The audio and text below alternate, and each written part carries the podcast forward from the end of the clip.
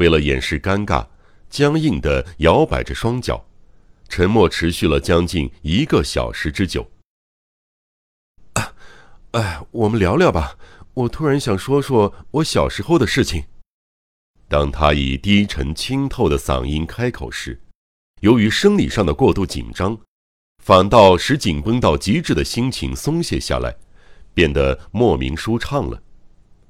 啊啊，这点子不错。我以赞许的语气称赞他的机灵。说说你的身世吧。他换了个舒适的姿势。清澈的声音娓娓道起他年少时不可思议的记忆，我默默的认真聆听，在那么漫长的一段时间里，我几乎一动也不动，听得十分入迷。他的声音宛如母亲温柔的哼起摇篮曲，抚慰着我的耳朵。在这之前和以后，我也曾断断续续的听他说起他的身世，却从来没有像这个时候这样。感触之深，他当时的一言一语，现在依然犹在耳边。不过，为了故事更好的往前推进，这里没有必要将他的身世巨细靡遗的记录下来。我只简略记下其中与接下来的故事有关的部分。以前我也曾经说过，我不知道是谁家的孩子，这是现在的母亲，你还没有见过她。我和母亲两个人住在一起，为了母亲，我出来工作，亲口告诉我的，初代呀，你是我们夫妇俩年轻的时候在大阪一个叫川口的码头捡回来，细心呵护养大的。你站在汽船后船所的阴暗角落里，手里拿着一个小包袱，抽抽噎噎哭个不停。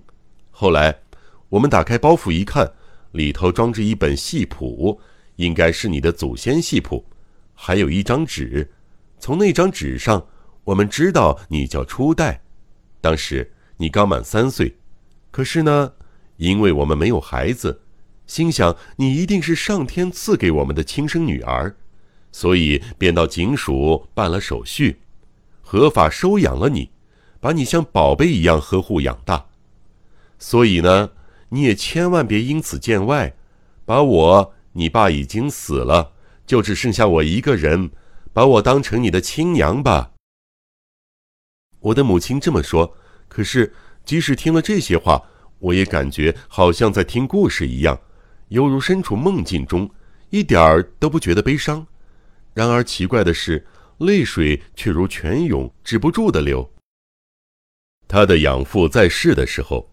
曾经多方调查那份戏谱，费尽心思想要找出初代的亲生父母，但是戏谱有些地方已经破损，上面只罗列了祖先的名字、号、谥号等。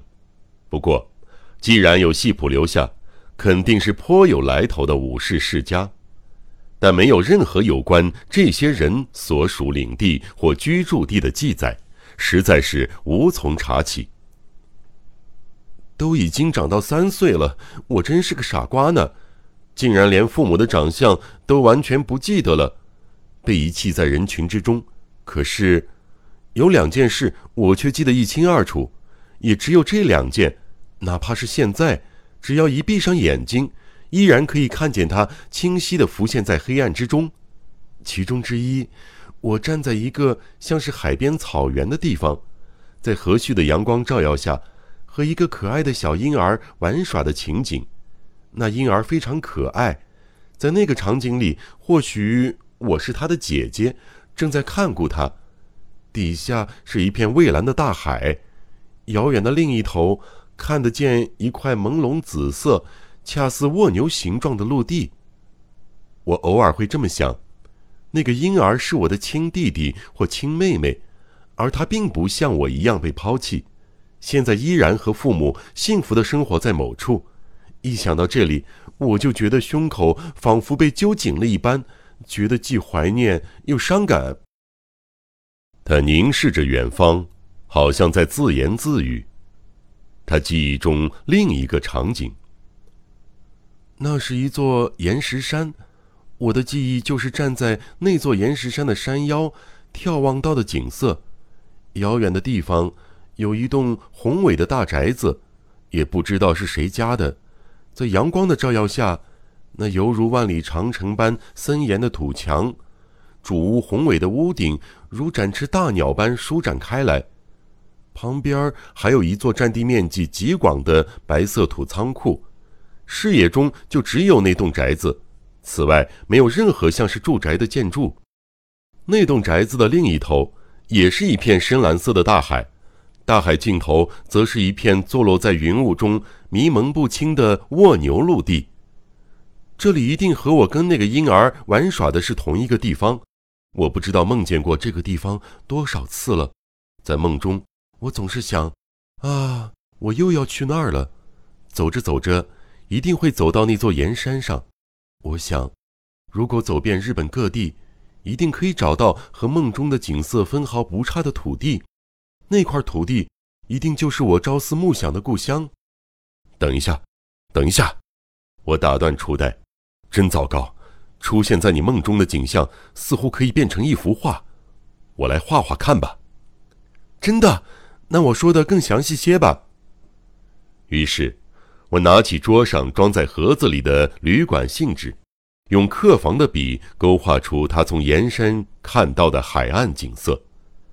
那幅画正巧留在我手边，于是我把它印刷刊载于此处。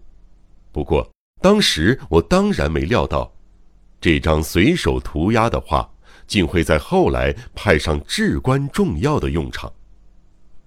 哎呀，真不可思议，一模一样，简直就是一模一样嘛！初代看到完成的画，欣喜的叫道：“这张画我可以收着吧？”我带着拥抱恋人梦想的心情，小心翼翼的把那张纸折起来，收进外套内袋里。初代接着又说起自他懂事以来的种种悲欢回忆，不过。与故事没有很大的联系，因此没必要在此费笔墨。总之，我们的第一晚就这样，就像做了一场美梦。当然，后来我们没有在旅馆过夜，而是在深夜各自回家了。